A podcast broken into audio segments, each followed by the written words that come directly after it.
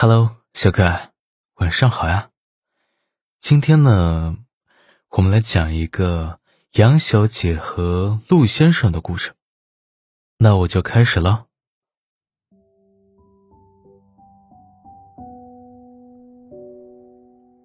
杨小姐一如既往的过着自己四点一线的生活，公司、地铁、蛋糕店、家，这是她每天要经过的地方。这不。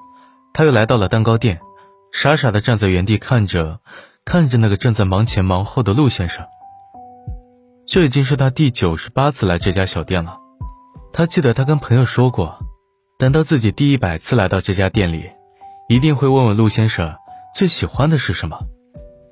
可是今天，陆先生的身边突然出现了一个很漂亮的陆小姐，挽着他的手臂说：“我要吃奶油布丁，要大份的。”杨小姐，杨小姐，你在看什么呢？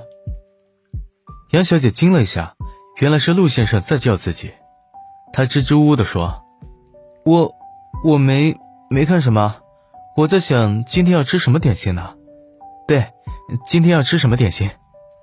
她急促的走到柜台，随手拿了一个，就准备要结账。她把点心放到收银台上，却听到一个轻笑的声音说道：“哼。”杨小姐，你不是说你不喜欢吃这个黑森林蛋糕的吗？我我我给朋友熊先生买的。杨小姐紧张的回答道。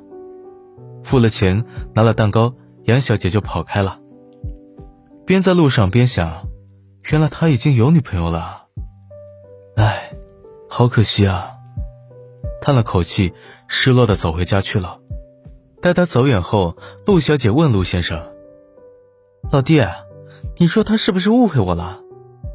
陆先生说：“应该不会吧，下次我会跟他说清楚的。”陆小姐大笑着说道：“哼，那就看你表现了。”第二天阳光明媚，但却和杨小姐的心情完全相反。杨小姐又走到了蛋糕店门口，不知道要不要进去，可想着这都来九十九次了，也不差这一次了。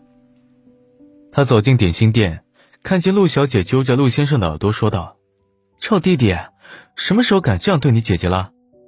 听到这话，杨小姐的心里又惊讶又开心，好像心情和这个天气有些一样了。陆先生看到杨小姐热情的招待，问道：“今天还要买黑森林蛋糕吗？”杨小姐开心的说道：“不了，今天要我最爱吃的青草蛋糕。”好的，我帮你拿。